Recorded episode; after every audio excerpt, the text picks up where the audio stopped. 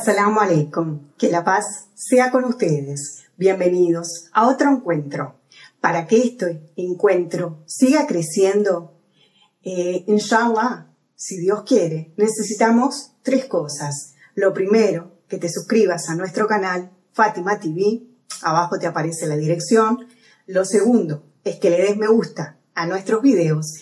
Y lo tercero, y más importante, es que abajo en comentarios nos des tu opinión acerca de los temas que estamos tratando.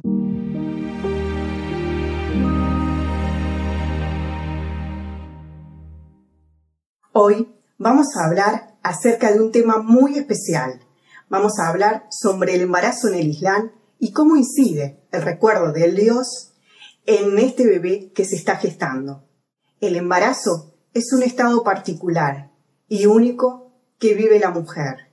Está enmarcado en cambios hormonales, en cambios corporales, en cambios psicológicos.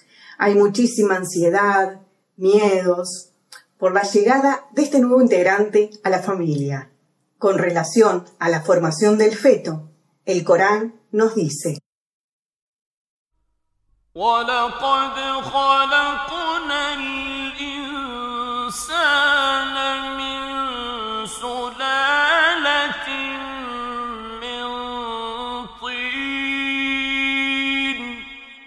Ciertamente, hemos criado al ser humano de un trozo de barro.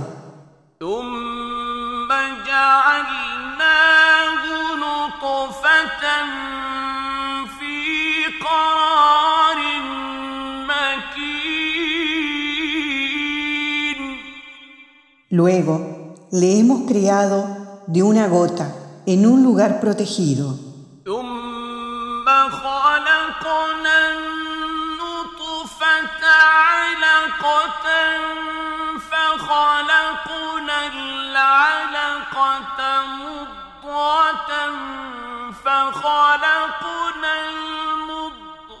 المضغة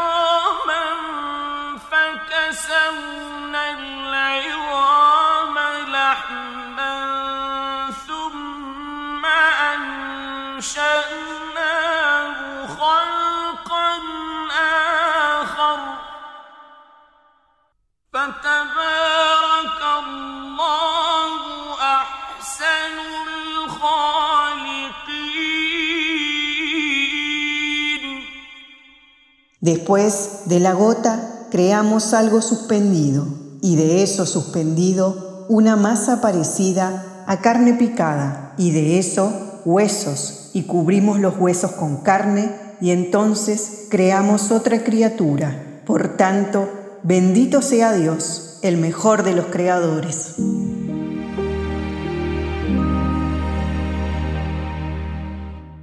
Imaginen ustedes que hace 1442 años descendía este libro sagrado, que hacía referencia al desarrollo embrionario. Es un tema que fue descubierto muchísimos años después, en 1810, por Christian van der Kar, eh, Ernst von Baer y Martin Herrick eh, Radke, ¿verdad? Que fueron considerados los fundadores de la embriología moderna.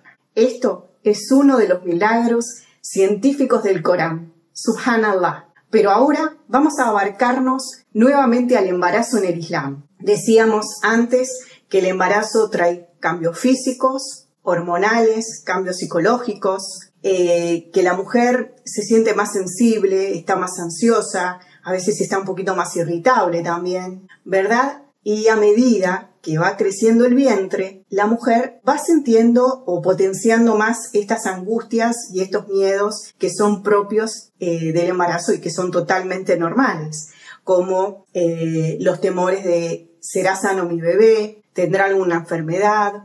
Eh, cómo será el parto. ¿Será parto natural? ¿Será por cesárea? ¿De qué color serán sus ojos, por ejemplo? Estas son algunas preguntas básicas que se hace la mujer embarazada. Bien, ahora vamos a darte algunas recomendaciones para vos que estás embarazada. Estas recomendaciones tienen que ver con, eh, con el Islam, obviamente, ¿verdad? Pero también tienen que ver mucho con la salud de la mujer embarazada. La primera recomendación es estar siempre en estado de ablución. Siempre eh, que podamos, durante todo el día, estar en estado de ablución, tiene eh, mucha recompensa para nosotros y, por supuesto, para nuestro bebé. Lo segundo es ingerir alimentos lícitos.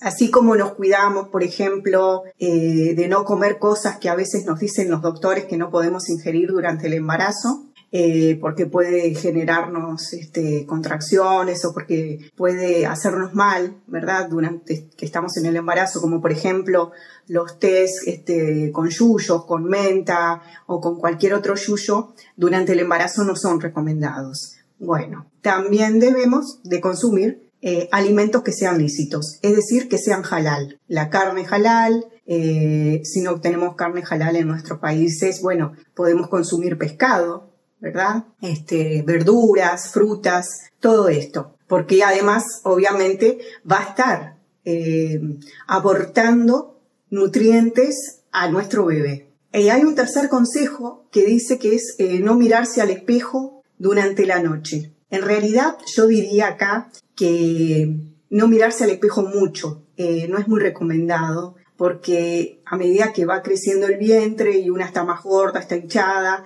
generalmente las mujeres somos como muy estéticas y no nos gusta vernos gordas, no nos gusta vernos hinchadas, entonces como que eso no nos aporta mucho a veces. Eh, eh, al contrario, a veces nos bajonea un poco porque nos sentimos feas este, y no nos sentimos lindas.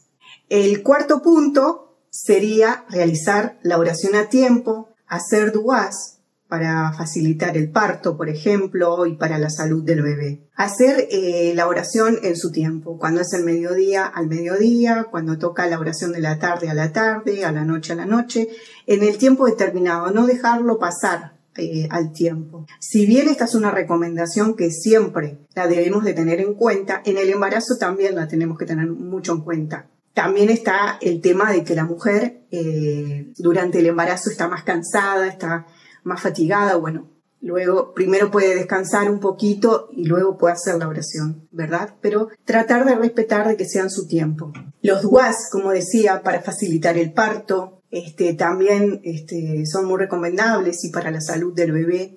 Hay un dua que se encuentra en el Corán y que es muy bueno hacerlo, ¿verdad? que se encuentra en el capítulo 37, en el versículo 100 del Sagrado Corán. Y dice, Señor mío, concédeme una descendencia de justos. Qué más hermoso que pedir que nuestros hijos sean justos, sean religiosos, sean eh, amables y tengan buena moral y tengan buena ética. Con esto estamos completando todo este dúa. Bien, el consejo número 5 es mantener la calma y no enojarse. A veces es un poco difícil, este, porque como digo, estos cambios hormonales también eh, llevan a que las mujeres estén un poco más sensibles, eh, estén un poquito más irritables a veces incluso. Y bueno, si tienen más hijos, a veces es un poquito también más difícil de que, puedan mantener la calma y no enojarse porque el niño hizo algo mal. Pero en este caso tenemos un tip para vos.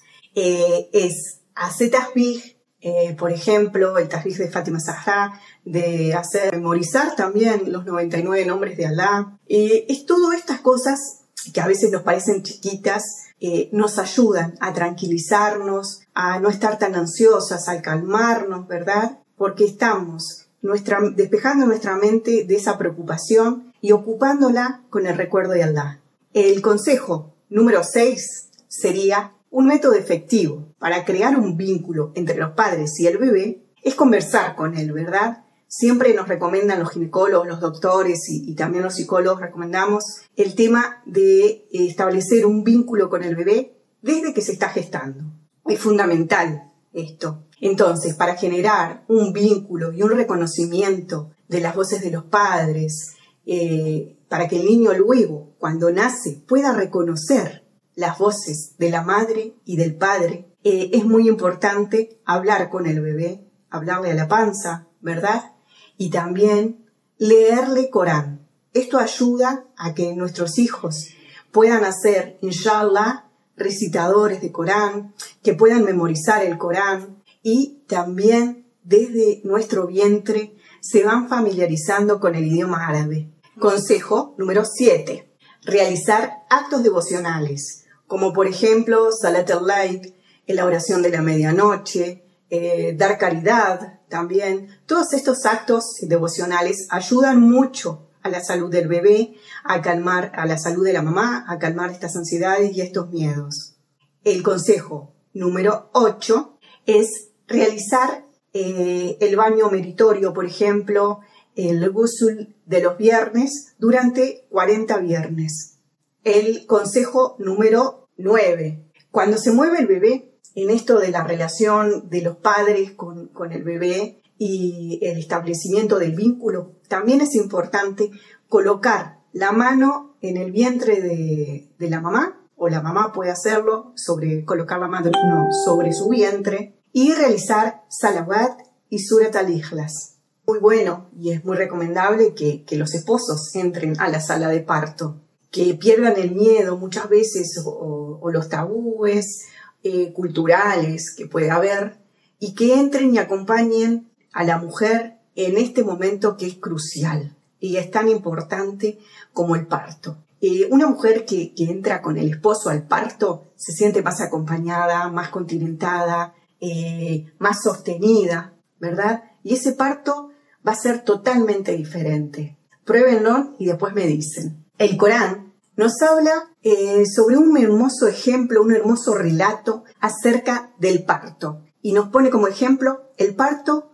de la Virgen María. El Corán nos dice, así que ella le concibió y se retiró con él a un lugar apartado. Los dolores del parto la llevaron junto al tronco seco de una palmera. Ella dijo, ojalá hubiese muerto antes de pasar por esto y hubiese sido totalmente olvidada. Entonces él la llamó desde debajo de ella. No estés triste por mi causa. Tu Señor ha puesto a tus pies un arroyo. Mueve hacia ti el tronco de la palmera y caerán sobre ti dátiles maduros recién cortados. Así que come y bebe y alegra tus ojos. Esta sura nos recomienda también beber agua luego del parto, comer dátiles, que son una fuente de energía, de fibra y de vitamina, ¿verdad?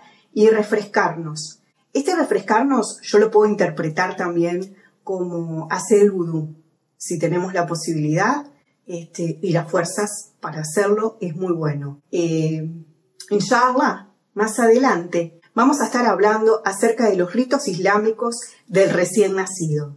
Espero que te haya gustado. Eh, el encuentro de hoy, que te hayan gustado nuestras recomendaciones para la mujer embarazada, porque estamos tratando un tema de familia, como te habíamos dicho antes, entonces es fundamental el apoyo de la familia y que la mujer no sienta que está sola, no sienta que eh, tiene que hacer todo, porque obviamente no va a poder hacer todo, eh, sino que va a necesitar ayuda y es muy bueno pedir ayuda eh, cuando la necesitamos. Entonces, apoya a tu esposa, eh, vos, mujer, busca la ayuda de tu esposo, aceptala también, o busca la ayuda de tu familia y acepta la ayuda de tu familia, de tus hermanas, de tus cuñadas, de quien tengas eh, cerca y disfrutar de esta hermosa etapa que es el embarazo y luego el nacimiento tan esperado de ese bebé bendito. Assalamu alaikum, que la paz sea con ustedes.